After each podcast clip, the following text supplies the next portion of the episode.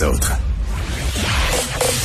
Vous écoutez Geneviève Peterson. Cube Radio. Auditrice qui désirait réagir euh, à la discussion que je viens d'avoir avec Vincent sur euh, la boxe, dans quelles circonstances on, arrête un combat.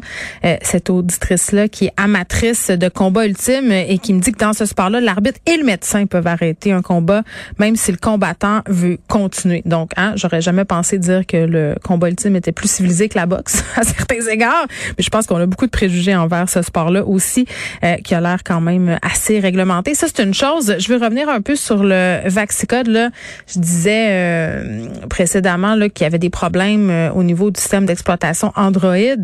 Christian Dubé qui a tweeté il y a environ une heure pour dire que l'application va être disponible sur Google Play, donc pour les systèmes Android d'ici quelques heures. Donc on garde le cap pour le 1er septembre en ce qui a trait au passeport vaccinal et qui nous rappelle, Monsieur Dubé, qu'il est toujours possible d'avoir une preuve papier ou de prendre en photo euh, sa preuve vaccinale. Donc on n'a pas d'excuses finalement.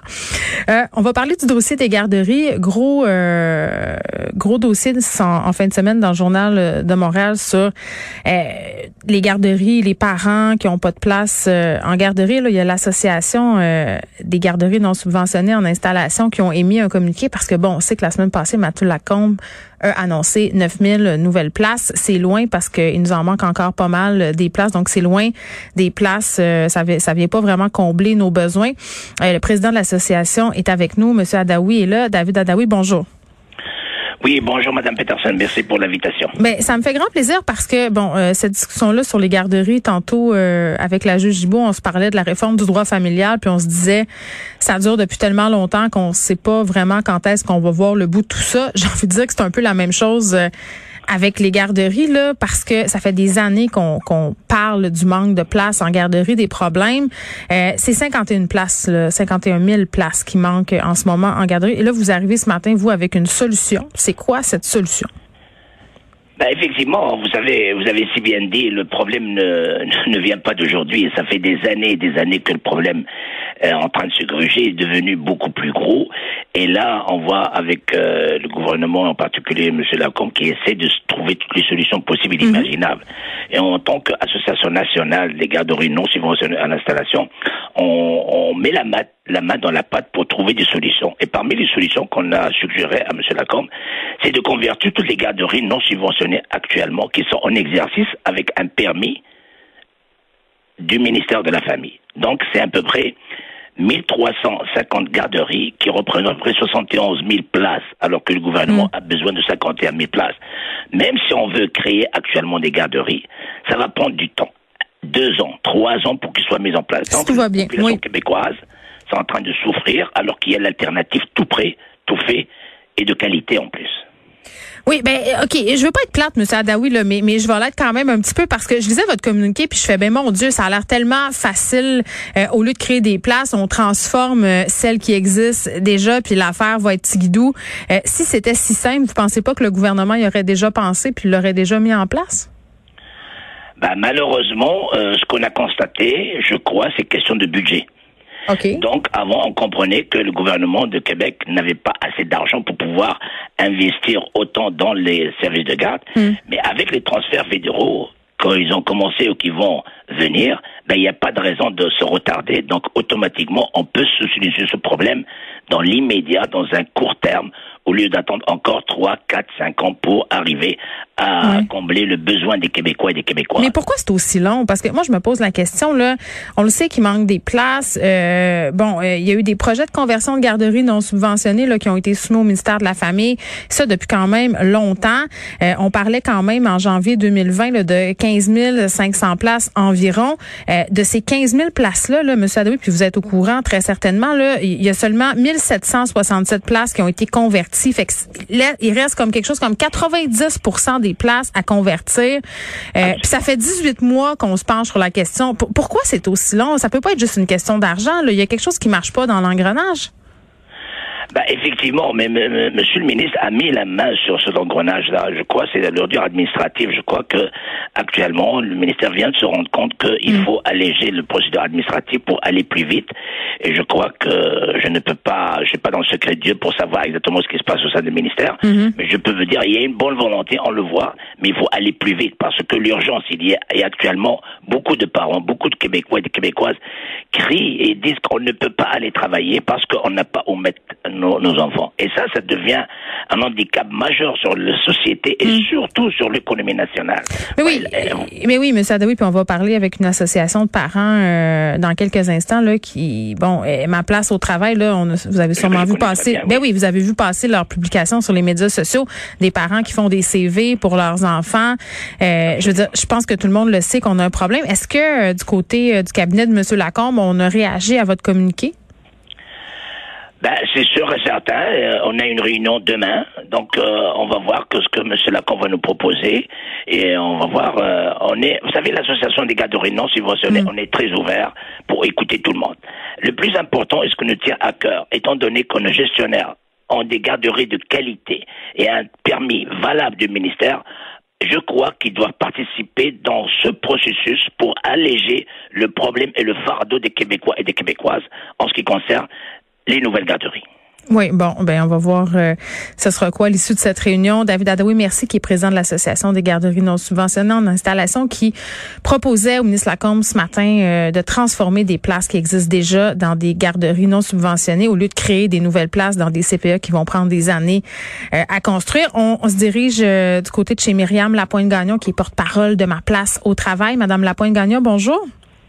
Oui, bonjour. Bon, euh, je lisais en fin de semaine dans le dossier consacré au manque de place en garderie euh, dans le journal euh, des choses qu'on sait déjà mais qui demeurent tellement aberrantes. Puis là, juste pour la petite histoire, parce que je, disais avec M. Adawi que c'est une histoire qui dure depuis trop longtemps, le manque de place en garderie. Ma fille a 15 ans. Madame Lapointe-Gagnon. Euh, c'était vraiment déjà à l'époque où elle était bébé un parcours du combattant de trouver une place en garderie. J'étais obligée de payer des garderies privées. Ça me coûtait quasiment le trois quarts de mon salaire. Ça avait aucun sens. Et là, rien n'a vraiment changé depuis. Mon fils de 6 ans, jamais eu d'appel de la place 05. J'ai eu ma place en garderie, madame, là, en me promenant dans, dans le quartier en marchant dans un parc, puis presque en soudoyant une gardienne en milieu familial qui a eu la grâce de me prendre euh, avec elle, puis de garder mon fils jusqu'à ce qu'il rentre en pré-maternelle. Sérieusement, c'est pas normal une situation comme ça, mm-hmm. qu'on doive marauder comme parents, se promener, supplier, faire des CV, puis presque soudoyer euh, des, gardes, des gardiennes puis des garderies pour avoir une place puis avoir le droit d'aller travailler. Cette, euh, cette histoire-là, je l'entends à tous les jours, euh, ce genre d'histoire-là de, de, de, de mamans comme vous là, qui, euh, encore aujourd'hui, font le tour des parcs pour justement soudoyer, supplier, euh, qui savent plus là, par quel chemin passer. Puis c'est mm. pour ça aussi qu'on se retrouve avec des histoires à cadabrantes dans le journal qu'on qu'on pourrait croire que tu sais sont allés chercher vraiment des cas extrêmes, mais ça ressemble à la réalité. Là, on en a des tonnes et des tonnes d'histoires. C'est pas difficile pour nous de, de trouver quelqu'un qui est prêt à parler à un journaliste avec une histoire pas possible. C'est c'est la réalité. Puis on se dit, mais là, euh, quand est-ce que quand est-ce que ça va changer? Oui, puis en plus, avec la pandémie, ça l'a tellement aggravé la situation sur le terrain. Là, on dirait que c'est ça, les gens, ils, se disent mais ça va jamais changer, ça fait des années qu'ils entendent les mêmes histoires, mais là, mm. c'est peut-être temps là, que, que ça change pour vrai parce que c'est pas vivable cette situation-là. Puis c'est tout le monde qui en paye le prix aussi. Là.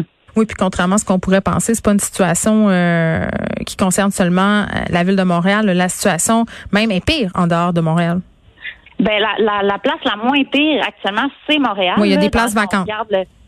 Oui, il y a des places vacantes, mais reste qu'à Montréal, par contre, la plupart des parents payent très cher quand même. Donc, euh, il y, a, y, y, a, beaucoup de milieux qui sont euh, pas subventionnés à Montréal. Donc, euh, il n'y a pas le phénomène de pas trouver de place tout court, peu importe le prix.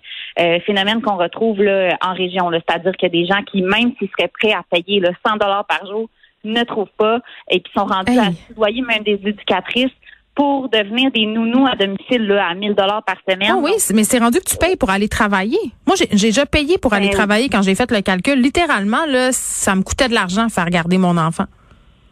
Exactement. Là, c'est la démonstration aussi qui est faite là, dans, dans le journal ce week-end avec, euh, dans le fond, euh, le prix à 55 dollars par jour. Là, mais on sait que c'est ça. Il y a beaucoup de gens qui payent jusqu'à 75 dollars par jour, 80 dollars par jour. Donc, ils ont même pas pris le scénario le plus catastrophique. Il y a des parents qui nous écrivaient, ben là, 55 mm. dollars, c'est même pas cher. Là.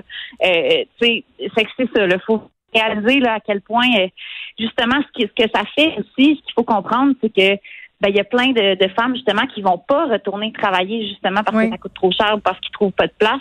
Euh, puis actuellement, on parle d'une pénurie de main d'œuvre à, à, la grandeur euh, du Québec. Puis on a besoin de ces femmes-là euh, partout sur le marché du travail pour mm. relancer l'économie, mais aussi pour offrir des soins à notre population. Là, tu sais. Euh, si on parle beaucoup des infirmières, c'est temps-ci, on en a des centaines d'infirmières, des milliers d'infirmières dans notre groupe là, qui témoignent comme quoi euh, ils comprennent pas pourquoi on les aide pas à, à, sortir justement de, de, de cette situation-là alors que leurs collègues là, euh, ont bien besoin d'aide sur le terrain. Donc c'est là où il faut réaliser que c'est pas juste un problème de femmes, puis on, nous on demande aux, papas aussi de prendre la parole puis de d'aider de, dans ce combat-là, mais aussi que c'est un problème de tout le monde là, parce que je veux dire, vous connaissez de, de près ou de loin, c'est sûr qu'il y a une famille autour de vous qui vit cette problématique-là. Mais en plus, c'est des soins que vous recevez pas parce que justement, il y a des gens qui peuvent pas retourner travailler. Hmm. Euh, donc, euh, c'est ça. Faut, faut réaliser à quel point là, ça a de l'importance.